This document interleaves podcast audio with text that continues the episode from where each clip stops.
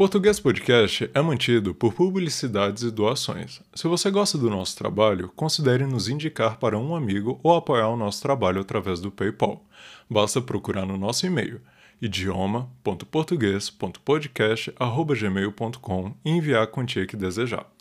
Este e-mail também é um canal para falar conosco. Envie sua crítica, sugestão de pauta ou abraço caloroso. Nós ficaremos muito felizes em recebê-los. Caso queira mais informações sobre o podcast, procure-nos no Instagram, YouTube ou no nosso site, na descrição do episódio. Lá você vai encontrar as transcrições e mais detalhes sobre a gente. Olá, ouvinte, seja bem-vindo ao Português Podcast, o podcast semanal para você aprender português treinando sua escuta.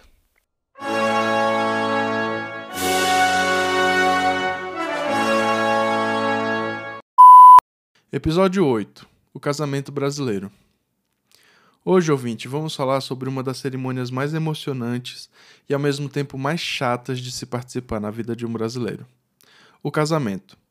É emocionante, pois vai mudar radicalmente a vida de duas pessoas, ou mais, considerando as famílias envolvidas. E é chato, considerando a longa duração da cerimônia e a quantidade de protocolos que precisam ser seguidos. É preciso que você saiba, ouvinte, que aqui eu irei falar da cerimônia de casamento católica. Aqui é, sem dúvida alguma, a mais comum no cenário brasileiro. Mas há outros casamentos que são celebrados aqui. Eu mesmo tenho amigos budistas, judeus, etc. Todos eles casados segundo os preceitos de suas próprias religiões. O Brasil é um estado laico, mas de maioria cristã, o que faz parecer que aqui só há uma religião, o que não é verdade. Mesmo dentre os cristãos, existem separações radicais. De modo que, Vamos falar aqui sobre o casamento cristão. Bem, os católicos não aceitam que um casal se separe, de modo que antes de realizar a cerimônia, o casal precisa fazer um curso na igreja. Feito o curso e com a autorização do padre, eles marcam a data do casamento, que é também uma missa. Há elementos comuns a praticamente todos os casamentos. São eles: fotógrafos, os noivos pagam valores estratosféricos para manterem a recordação do dia dito mais feliz de suas vidas. Entre os fotógrafos você também vai encontrar filmmakers, pessoas que estão ali para registrar cada detalhe da cerimônia. Há também o convite de casamento. Este é um elemento especial, geralmente feito de maneira muito refinada pelo casal, e deve ser entregue pessoalmente por eles à família de cada convidado. É considerado uma grande falta de educação não entregar o convite pessoalmente ou esquecer a família de alguém. Bolo e lembrancinhas. Estes são os elementos tradicionalíssimos de um casamento. Geralmente ele é feito de andares. Quanto mais andares, mais elegante. E também é feito na cor branca.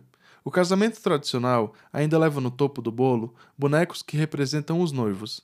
Há algumas pessoas que consideram que o casamento é o fim da felicidade e da vida livre de solteirice para o homem. Então essas pessoas costumam colocar os bonequinhos dos noivos em situações como se a noiva estivesse obrigando o noivo a casar com ela. As lembrancinhas geralmente são um doce de goiaba com uma massa de biscoito chamado bem casado. E tem esse nome pois quanto mais velho o doce fica, mais gostoso ele também é. Temos também a festa. Essa é sem dúvida a melhor parte do casamento para os convidados. Há música, comida, bebida, dança e tradicionalmente os padrinhos amigos do noivo o carregam pela festa a fim de vender pequenos pedaços de sua gravata que são cortados ali na mesma hora da venda. É comum também que os noivos inaugurem a pista de dança com um número preparado por eles. Talvez você esteja se perguntando propriamente sobre a cerimônia, e nós falaremos disso logo após os nossos reclames. O Português Podcast volta já. Assine o programa de roteiros do Português Podcast diretamente no nosso site. Ganhe acesso aos roteiros do podcast, revisados pós-gravações e aproveite para estudar e fixar o conteúdo aprendido. Assine o programa de roteiros do Português Podcast. É conteúdo que não acaba mais. Voltamos, ouvinte. Quanto à cerimônia especificamente dita, aquela da missa, ela é dividida em três partes a missa e dois cortejos, um de entrada e o outro de saída.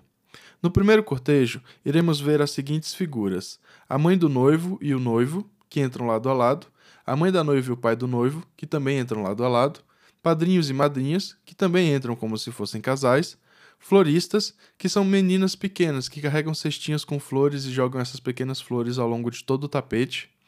Em seguida temos o pai da noiva e a noiva, que entram lado a lado, e por último também temos as damas de honra ou o pajem. São crianças que carregam as alianças para os noivos. A cerimônia é a parte mais maçante e que menos se presta atenção. Nela acontece uma missa onde o padre faz um sermão todo voltado para o casamento e para a união de almas. Ele diz: O que Deus uniu, o homem não separa. E depois de mais algumas coisas protocolares, ele autoriza o noivo a beijar a noiva. A missa termina nesse instante, quando os noivos se beijam e a partir daí já estão casados. Depois disso, temos mais um cortejo, no qual todos os que estavam no altar saem da igreja aos poucos. Em seguida vem a festa, que já comentamos aqui. Não é raro que os casamentos brasileiros tenham igrejas lotadas e festas faraônicas. Também não é raro que as famílias dos noivos fiquem descontentes com a qualidade do casamento e algumas tias critiquem até mesmo o tipo de flor que foi usado na decoração. Mas a verdade é que o casamento é um momento muito especial para os noivos e só deveria importar a eles.